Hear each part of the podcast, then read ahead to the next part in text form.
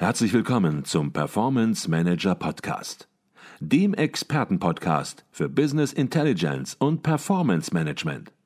Inspirationen, Know-how und Impulse für Controller und CFOs, die noch erfolgreicher sein wollen. Ihr heutiger Gastgeber Peter Blum.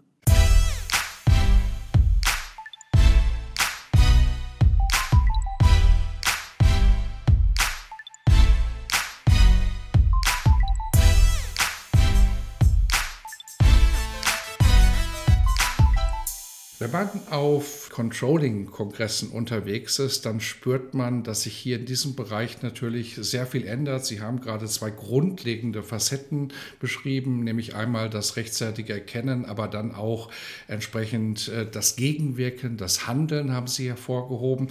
Was man aber auch spürt auf Controlling-Kongressen ist, dass der Stellenwert der Planung immer mehr zurücktritt und das Forecasting und das regelmäßige Forecasting einfach immer wichtiger wird. Und natürlich ist auch klar, warum das so ist, weil wir kommen aus einer Zeit in den letzten Jahren, wo eine Planung, die man erstellt hat, in einem Monat schon im Grunde genommen nichts mehr wert war, weil sich die Umfelder so dramatisch verändert haben, ähm, dass man im Grunde genommen komplett neu planen hätte müssen. Und daraus entwickelt sich dann eben das Thema Forecasting. Und wenn man so oft forecasten muss, notwendigerweise, weil ein Forecast entsprechend eben die aktuellen Entwicklungen aufgreift, dann braucht man, und das haben Sie gerade sehr deutlich gesagt, eben natürlich im Controlling auch Werkzeuge dafür, die eine gewisse Geschwindigkeit und Effizienz und Effektivität da reinbringen, um eben auch eben vernünftig forecasten zu können. Das kann man nicht mehr in der Tiefe der Planung möglicherweise machen und man braucht eben Werkzeuge, Automatismen, die das Controlling dazu unterstützen. Und dann ist man eben bei dem Begriff des Algorithmus, dann ist man beim Begriff der KI, vielleicht auch beim maschinellen Learning. Jetzt wollen wir natürlich hier keinen Techie-Podcast machen und auch nicht in die Tiefe reingehen. Das wird auch gar nicht funktionieren. Da haben wir auch schon andere Podcasts zugemacht. Aber vielleicht können Sie, Frau Weißenberger, kurz mal diese Begriffe Begriffe, die ich genannt habe, äh, und den technischen Hintergrund, den Zusammenhang herstellen. Worum geht es dabei? Ja, das können wir gerne gleich machen, Herr Blum. Äh, ich würde gerne noch auf einen anderen Punkt eingehen, den Sie sozusagen im ersten Teil Ihres Statements äh, angesprochen haben, nämlich äh, man spricht äh, darüber, äh, brauchen wir noch die traditionelle Planung oder äh, brauchen wir nicht äh, viel, viel mehr äh, sozusagen die schnellen Prognosen. Und das geht ja so ein bisschen in die Diskussion äh, des Beyond Budgeting rein. Und man muss ganz klar sagen, also früher hat man diese großen Planungssysteme einfach gebraucht, um ähm, sozusagen die großen Unternehmen in einer eher statischen Welt zu koordinieren, um Vorgaben zu formulieren, um quasi sozusagen die Realität zu erschaffen, die dann idealerweise Weise auch in einer statischen Welt erreichbar ist. Heute haben wir eine Welt, die sich deutlich schneller verändert. Ähm, und da spielt diese granulare Koordinations- und Vorgabefunktion der großen Planungssysteme, ähm, die spielt gar nicht mehr so die große Rolle. Und genau deswegen ähm, trägt sozusagen das, das Predictive Analytics dabei, das Controlling schneller, agiler zu machen, handlungsfähiger zu machen, also sozusagen auch die wirklich diese als Businesspartner die Unternehmensleitung zu, zu unterstützen. Und ähm, das ist sozusagen das, was wir beim, beim mit, mit Predictive Analytics erreichen wollen. Und jetzt ist natürlich die zweite Frage, wie schaffen wir das denn jetzt ganz konkret? Ich, wir hatten Stichworte angesprochen. Sie sagten Machine Learning, ich sagte Data Science. Und da sind wir natürlich schon auf einer etwas technischeren Ebene. Und konkret bedeutet äh, sozusagen die Umsetzung von Predictive Analytics, dass sie sich verschiedene ähm, äh, Algorithmen äh, anschauen, mit denen man äh, sozusagen die Muster der Vergangenheit erkennen kann, um sie in die Zukunft zu extrapolieren. Da gibt es also ganz unterschiedliche technische Verfahren. Ähm, äh, ähm, man kann beispielsweise, um nur eines zu nennen, äh, mit, mit sogenannten Random Forest Modellen arbeiten, wo ganz unterschiedliche sozusagen Entscheidungsbäume von einem Algorithmus generiert werden und sozusagen der Entscheidungsbaum, der am besten auf Basis erkannter Merkmale die Vergangenheit repliziert, der wird dann sozusagen für die Prognose verwendet. Ähm, es ist so, wir haben die Erfahrung gemacht, dass man mit ganz unterschiedlichen Modellen ähm, äh, dort arbeiten muss, dass man diese Modelle auch aggregieren muss, dass es also sinnvoll ist, quasi äh, mehrere Algorithmen zur Prognose zu verwenden, weil natürlich jeder Algorithmus auch einen gewissen Fehler hat. Ne? Die Algorithmen sind ja nicht perfekt und äh, dass sozusagen äh, der Prognosefehler aber noch reduziert wird, äh, wenn sozusagen äh, verschiedene Algorithmen statistisch unabhängige Prognosefehler haben. Und ähm, das ist also sozusagen ein sehr aufwendiger Prozess in der Entwicklung. Äh, gleichwohl, wenn man gute Data Scientists hat und da ein bisschen Energie reingibt in diesen Prozess, dann lassen sich sehr schnell auch äh, gute Ergebnisse erzielen. Und das vielleicht nur am Rande ist so ein ganz wichtiger Aspekt, weil ähm, wenn Sie so ein Projekt machen und Sie sagen, Sie legen das, was weiß ich, auf drei Jahre an, äh, dann wird Ihnen zwischendurch die Luft ausgehen. Sie brauchen im Prinzip ein schnelles, einfaches, kleines Projekt, wo Sie einfach mal zeigen, das funktioniert. Und dann sind die Leute in aller Regel so begeistert, dass sie sagen, jawohl, wir engagieren uns dafür, wir machen da mit, äh, wir äh, geben da Energie und Input und Ressourcen rein, damit das System sozusagen auch im, im größeren Stil ausgerollt werden kann. An dieser Stelle eine kurze Unterbrechung in eigener Sache.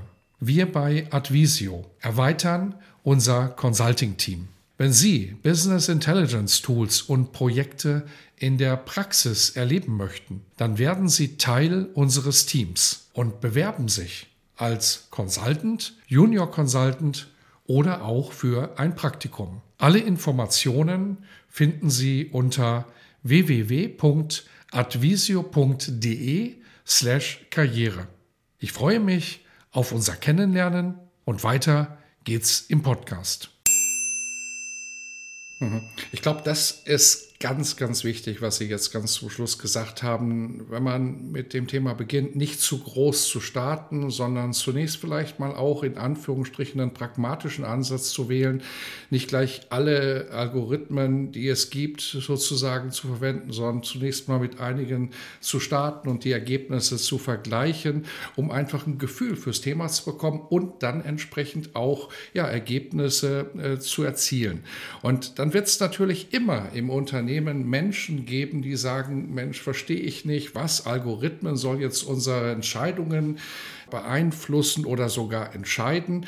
Und es wird, und das haben Sie auch im Buch beschrieben, das wir ganz am Anfang besprochen haben, ähm, eine Algorithmus-Aversion entstehen, die häufig daraus resultiert, dass eben Unwissen da ist und dass man ja das Thema Predictive Analytics als Black Box sieht im Sinne von was da rauskommt und worauf die Hintergründe sind, das verstehe ich nicht. Und was ich nicht verstehe, das äh, will ich auch irgendwo menschlich gar nicht haben. Und Sie haben im Buch die Wirkmechanismen der Algorithmusaversion sehr differenziert, so hatte ich das auch noch nie gesehen, aufgeführt. Vielleicht können Sie dazu etwas sagen, weil ich glaube, das ist ganz wichtig. Wenn man ein Projekt macht, wird man eben dieser Aversion begegnen und wenn man es erfolgreich macht, muss man das berücksichtigen. Ähm, Sie sprechen da einen ganz zentralen Punkt an. Ähm, wenn äh, wir haben jetzt viel über die Vorteile und was Predictive äh, Analytics alles leisten kann gesprochen. Ähm, aber es ist ja ein himmelweiter Unterschied, ob ich über etwas spreche und sage, das ist ein ganz tolles Instrument oder ob ich sage, ich setze das jetzt an und ich bin auch noch persönlich für das Ergebnis verantwortlich. Ähm, weil ähm, das erste Problem besteht darin, in aller Regel beim maschinellen Lernen, diese Algorithmen äh, sind äh, sozusagen eine Art Blackbox, was das Ergebnis angeht. Das heißt, die werfen eine Prognose aus, sie wissen aber nicht, wie diese Prognose zustande kommt. Das ist anders bei den traditionellen Verfahren. Da wissen sie zum Beispiel, aha, ich habe hier eine äh, Zeitreihenanalyse und da ist eine Saisonkomponente drin und da ist eine Trendkomponente drin und da sind bestimmte Inputfaktoren drin. Und ähm, wenn mich dann jemand fragt, äh, warum ist die Prognose, warum hat die Prognose nicht so zugetroffen, dann kann ich immer noch sagen, naja, ich hatte aber, guck mal, ich hatte doch eine gute Prognose Funktion und die Daten waren vernünftig und da hat da hat es jetzt leider mal nicht geklappt. Aber da, da kann ich erklären, äh, dass ich sozusagen auch tatsächlich, da kann ich erklären, dass ich äh, sorgfältig gearbeitet habe. Und äh, das ist dann äh, sozusagen ein ganz wichtiger, ein ganz wichtiger Aspekt natürlich auch im Unternehmen, wo es ja immer auch darum geht, sich gegenüber einer Geschäftsleitung oder die Geschäftsleitung gegenüber den Investoren oder Banken, Kapitalmarkt und so weiter, sich zu rechtfertigen. Ähm, das funktioniert, wie gesagt, mit äh, den Predictive Analytics Modellen nicht so ohne weiteres.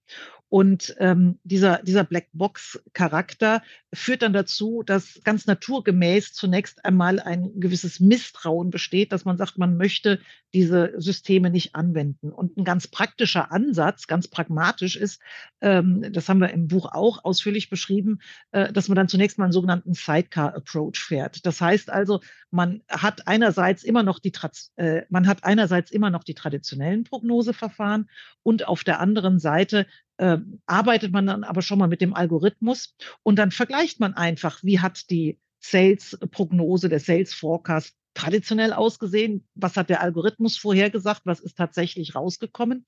Und ähm, je nachdem, ähm, äh, wenn der Algorithmus sozusagen dann seine Überlegenheit zeigt, ähm, dann ist sozusagen eine deutlich stärkere Offenheit äh, gegenüber dem Algorithmus da.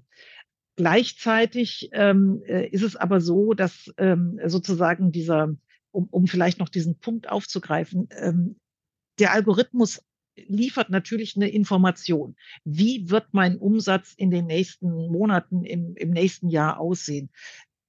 Gleichzeitig muss ich aber natürlich äh, mich äh, so beispielsweise als Geschäftsbereich natürlich auch auf ein Umsatzziel committen. Und ähm, die Frage ist dann natürlich, ähm, nimmt man sozusagen den Algorithmus als Vorgabe sozusagen automatisch, also Forecast ist gleich äh, sozusagen Vorgabe, oder sagt man, äh, man kann das sozusagen individuell nochmal anpassen, kann zum Beispiel sagen, wir glauben aber, äh, dass noch, dass es noch zusätzliche Faktoren gibt. Wir glauben, dass wir geschäftlich dies und jenes tun können oder nicht tun können und deswegen wird das Ergebnis äh, etwas anderes sein und damit gehen wir dann in so ein äh, Diskussionsprozess um die Ziele. Und genau das äh, ist sozusagen ein, ein, ein, ganz wichtiger Aspekt, um den Einsatz von solchen Algorithmen zu ähm, befördern, um also die Aversion, das Misstrauen oder ähm, äh, tatsächlich auch die Nichtnutzung, ja, Sie können ja niemanden im ersten Schritt dazu zwingen, ähm, eine, eine Nichtnutzung eines guten Instruments zu verhindern. Ja, und ähm, diese Algorithmusaversion, die lässt sich, ähm, wie gesagt, auch äh, wissenschaftlich nachweisen in vielen experimentellen Studien. Ähm, interessanterweise äußert sie sich vor allem darin, dass die, das Erkennen, ob eine Technik überlegen ist, ein Algorithmus überlegen ist, das dauert äh, sozusagen bei, einem, bei einer digitalen Technologie länger als bei einem Menschen. Also wenn Sie sozusagen einen guten Experten oder Expertin im Unternehmen haben und die kann einfach ganz toll prognostizieren, ja, kann tolle Forecasts machen, die hat ein Gespür für den Markt.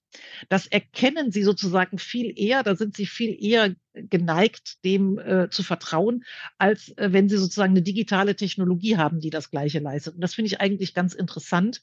Und das hat vermutlich sehr viel damit zu tun, dass sich der menschliche Experte, menschliche Expertin erklären kann und die KI eben nicht. Jetzt wird uns so mancher zuhören und sagen, Mensch, das klingt durchaus interessant. Ich äh, habe bisher verstanden, ich kann in manchen Unternehmensbereichen mit äh, Predictive Analytics ähm, ja eine höhere Prognosegenauigkeit erreichen, aber wie gehe ich denn das hier ganz konkret an? Ich habe ja gar keine Skills. Meine Controllerinnen und Controller, ja, die können traditionelles Controlling, die können Reporting, Analyse, Forecasting in der traditionellen Welt, aber mit Algorithmen hat man noch in der Art und Weise wenig äh, zu tun gehabt. Jetzt haben Sie vom Data Scientist gesprochen und dann fragt sich natürlich der, sag das mal ganz platt, äh, CFO oder der Controlling-Leiter, ja, wo bekomme ich den denn her? Vielleicht sagt der sogar, der Data Scientist, ich gehe doch nicht in dieses mittelständische Unternehmen, da bin ich der Einzige und äh, soll da mal was machen. Ob das funktioniert, keine Ahnung, klingt für mich nicht wirklich interessant. Auf der anderen Seite im Unternehmen selbst wird man äh, sagen, da können wir jetzt auch keine Rücksicht darauf nehmen, dass so ein Data Scientist nicht zu uns kommt. Wir müssen uns damit befassen, weil wir können hier auf die traditionelle Art und Weise auch gar kein Forecasting mehr machen. Das geht zeitlich gar nicht mehr.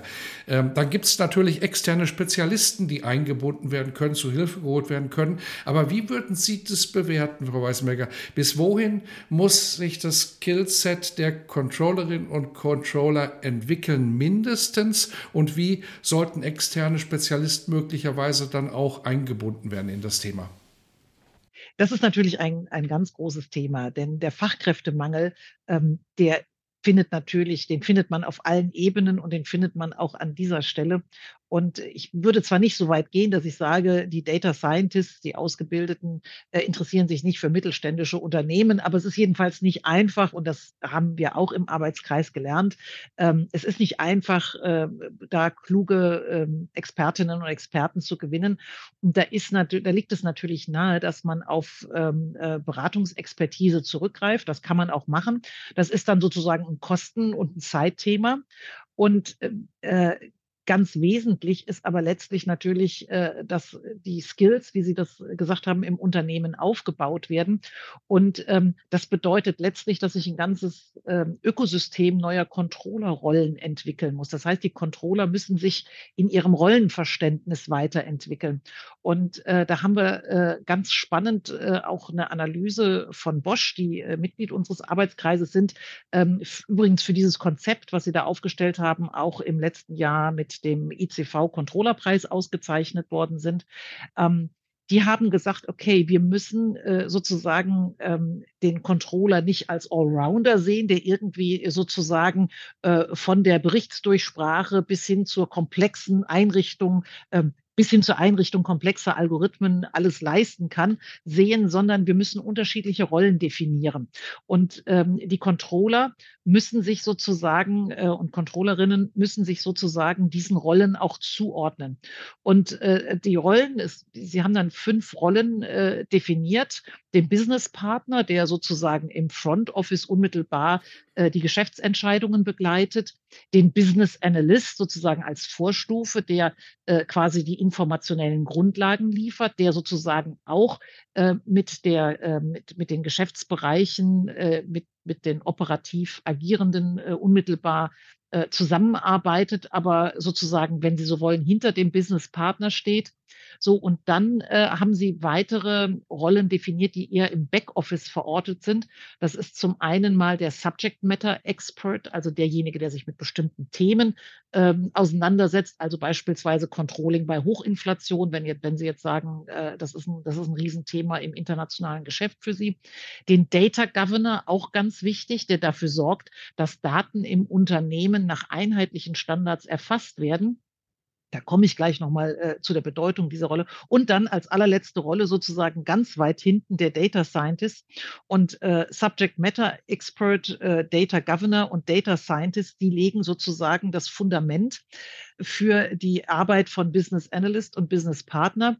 Der Data Scientist, der ist, wenn ich das mal so ganz plakativ sagen darf, der ist richtig gut, was die Algorithmen angeht, aber der versteht eigentlich nichts vom Geschäft. Das muss er auch nicht. Er muss in der Lage sein, aus den Daten äh, die relevanten Muster zu extrahieren und den, äh, das Predictive Analytics Modell zum Beispiel für Sales Forecasting ähm, wirklich leistungsfähig zu machen was das jetzt letztlich an geschäftlichen Impulsen mit sich bringt, ähm, das ist Aufgabe von Business Analyst und Business Partner, das zu adressieren. Und man hat also bei Bosch auch festgestellt, dass die Anzahl der Controller, die tatsächlich in diesen Backoffice-Bereichen sind, dass die gar nicht so groß sein muss. Aber man braucht sie und das ist total wichtig. Und ich möchte deshalb auch, weil das so gern vergessen wird, auf die Rolle des Data Governors eingehen. Das hört sich eigentlich total langweilig an, ist aber unglaublich wichtig, weil stellen Sie sich vor, Sie haben verschiedene Geschäftsbereiche, die alle irgendwo äh, autonom, dezentral agieren, ihr Geschäft machen. Jetzt kommen die auf die Idee, eine neue Kennzahl zu definieren. Und dann geben die diese Kennzahl mit irgendwelchen Abkürzungen ins System ein und sagen, die möchten wir uns standardisieren standardmäßig auswerten lassen. Jetzt verwendet irgendein anderer Geschäftsbereich diese Kennzahl auch schon, berechnet die auch gleich, aber mit anderen Abkürzungen. Das erkennt der Data Scientist, der die Daten zusammenführen soll, aber nicht. Oder noch viel basischer, ja, wir reden über Sales Forecasting. Dann haben Sie einen Bereich, der nennt das entsprechende Feld Umsatzerlöse, der nächste nennt es Revenue, der dritte nennt es nur Umsatz der, ne, und so weiter. Ja, alles das Gleiche, aber das System erkennt es nicht. Und ähm, Jetzt kann natürlich ein Data Scientist kann das natürlich problemlos zusammenführen, aber der muss das erstmal wissen. Und wenn Sie ein großes Unternehmen haben, äh, dann ist die Rolle des Data Governors extrem wichtig. Ähm, aber auch schon bei, bei mittelständischen Unternehmen kann das wirklich ein Thema sein, weil sie müssen in der Lage sein, die Daten, die sie haben, wirklich zusammenzuführen. Und ähm, das können sie nur, wenn sozusagen gleiche Daten auch gleich erfasst und benannt werden. Und das sicherzustellen, das ist ähm, äh, auch eine Aufgabe, die einfach ähm, im Controlling verankert ist. Mhm. Und ich glaube, was auch ganz äh, entscheidend ist, und Sie haben es zwischen den Zahlen angedeutet, es äh, ist im Mittelstand möglicherweise auch gar nicht möglich, dass hier für jede Rolle eine Person, eine Controllerin und ein Controller entsprechend zur Verfügung steht, sondern ja, mehrere Rollen können auch durch eine Person wahrgenommen werden. Aber es ist einfach, wenn man Skillsets weiterentwickeln möchte, wichtig zu verstehen, welche Rolle Rollen brauche ich denn überhaupt? Und vielleicht muss man auch sagen, die ein oder andere, andere Rolle, darauf verzichte ich einfach. Gut, ist nicht optimal, aber ich habe halt keine Ressourcen. Dafür fülle ich dann andere Rollen umso besser aus. Und so kann man sicherlich dann entsprechend auch im mittelständischen Unternehmen einen Fortschritt erzielen. Es ist aber wichtig, dieses Rollenmodell im Hinterkopf zu haben. Und Jetzt haben Sie im Buch, über das wir gesprochen haben, haben Sie ja auch Use Cases aufgeführt, Unternehmen, die Dinge in die Praxis umgesetzt haben. Wie ist es mit diesen Use Cases? Haben die alles perfekt gemacht? Ist das sozusagen Best Practice Forever? Oder sind die auch pragmatisch vorgegangen und haben für ihr Unternehmen individuelle Fortschritte erzielt und genau das erreicht, was sie erreichen wollen? Äh, genau das Letztere, was Sie angesprochen haben. Ähm, wir haben aus den unterschiedlichsten Branchen und auch von größeren und kleineren Unternehmen äh, da äh, Use Cases, die sich auch auf ganz unterschiedliche Felder beziehen. Und das hängt eben sehr stark von den individuellen Fragestellungen und Problemen und Herausforderungen dieser Unternehmen ab. Also das kann sein, dass Sie sagen, Cashflow-Prognose ist ein ganz zentrales Thema. Oder Sie können sagen, es geht vor allem um, um äh, Absatzprognose oder es geht um Wechselkursthematiken. Und das äh, Interessante ist, äh, um das nochmal äh, hier auch gerade von der, aus der pragmatischen Perspektive auf den, auf den Punkt zu bringen. Predictive Analytics Systeme funktionieren sehr, sehr gut, wenn sie sich auf Prognosegrößen beziehen, äh, die A vom Unternehmen selber oder von einzelnen Akteuren wenig beeinflusst werden können. Ne? Also wenn Sie im Prinzip Massendaten haben, die vor allem äh, auf externen Faktoren ähm, basieren, wie beispielsweise der Tagesumsatz eines Einzelhändlers. Ja, äh, den können Sie als Einzelhändler vergleichsweise wenig beeinflussen. Da gibt es eine saisonale Komponente, eine Trendkomponente. Ähm, da gibt es äh, Einflussgrößen wie äh, das Wetter, wie Feiertage, wie Urlaub, Ferien und so weiter und so fort. Ähm, äh, durch, Sie können natürlich Werbemaßnahmen ähm, äh, durchführen, aber sozusagen da ist der Katalog auch begrenzt. Das kennt man, das ist auch alles sozusagen eingepreist. Und ähm, da funktioniert das sehr, sehr gut. In dem Moment, wenn Sie jetzt beispielsweise auf den Jahresumsatz gehen, dann geht es ja ähm, äh, viel stärker auch darum, okay, wie kann ich den beeinflussen? Bin ich mit dem, was mir die KI auswirft, zufrieden oder kann ich vielleicht übers Jahr mit einer klugen strategischen Maßnahme, ich baue mein Geschäft um, ich habe eine ganz neue Idee, wie ich beispielsweise die Waren äh, präsentiere, dass es mir da gelingt, sozusagen diesen Forecast eigentlich letztlich zu übertreffen und ähm, die KI, wenn man so will, durch kluge geschäftliche Entscheidungen zu schlagen. Und ähm, das äh, ist sozusagen auch ein ganz wichtiger Aspekt, den man bei dieser äh, Diskussion nicht vergessen darf. Ähm, es geht äh, darum, die Predictive Analytics Modelle als äh, sozusagen objektiviertes äh, Instrument zu nutzen, entweder sozusagen ganz kurzfristig, um sich optimal anzupassen oder eben mittel- oder langfristig, um mal ein, ein objektives Instrument zu haben, das sagt, was ist denn möglich, was wird denn passieren und dann ist es die Aufgabe eines guten Controllings, einer guten Geschäftsleitung zu sagen, okay, jetzt wissen wir, wo die Reise hingeht. Wir möchten gerne ein ganz bestimmtes Ziel auf dieser Reise erreichen. Was müssen wir denn an Geschäftsentscheidungen realisieren, äh, um äh, sozusagen vielleicht noch einen Umsatz plus zu er, äh, äh, erzielen, was von unseren Stakeholdern erwartet wird. Mhm. Und ich habe so zwischen den Zeilen gerade herausgehört, dass Sie sagen, ja, selbst wenn es gut funktioniert und selbst wenn Predictive Analytics Projekte ja eine hohe Prognosegenauigkeit liefert, man sehr zufrieden ist damit, dann gilt es immer noch darum, und das ist auch eine Aufgabe des Controlling, zu schauen, dass kein Übervertrauen, so wie Sie es ausdrücken im Buch, äh, entsteht in Algorithmen. Es geht nie darum, einfach etwas hinzunehmen, sondern Sie haben es gerade sehr pointiert ausgedrückt, entsprechend die KI durch kluge unternehmerische Entscheidungen zu schlagen. Und ich glaube, das ist auch ein ganz, ganz wichtiger Punkt. Der Faktor Mensch ist immer noch da und der Mensch ist die Entscheidungsinstanz im Unternehmen. Ich glaube, das ist das, was Sie auch noch mal ganz klar herausstellen sollten. Ja, das ist ein, das ist ein ganz zentraler Punkt. Es geht um sozusagen um die Zusammenarbeit von Mensch und Maschine. Der Mensch allein reicht sozusagen nicht. Die Maschine allein kann es auch nicht, kann es auch nicht richten. Deswegen ist auch sozusagen die Idee, die es vor einigen Jahren mal gab, man könnte sozusagen die Unternehmensführung oder das Controlling automatisieren. Also quasi, äh, wir gehen zu Prescriptive Analytics hin, äh, aus der Vorhersage folgt direkt sozusagen standardisiert, KI-basiert die unternehmerische Maßnahme, die dann da abgeleitet wird. Das ist, das ist Blödsinn. Äh, optimal ist es, wenn man sozusagen die KI nutzt, um die Welt besser zu verstehen, um dann sozusagen im zweiten Schritt durch den, durch den menschlichen Input die Welt zu gestalten.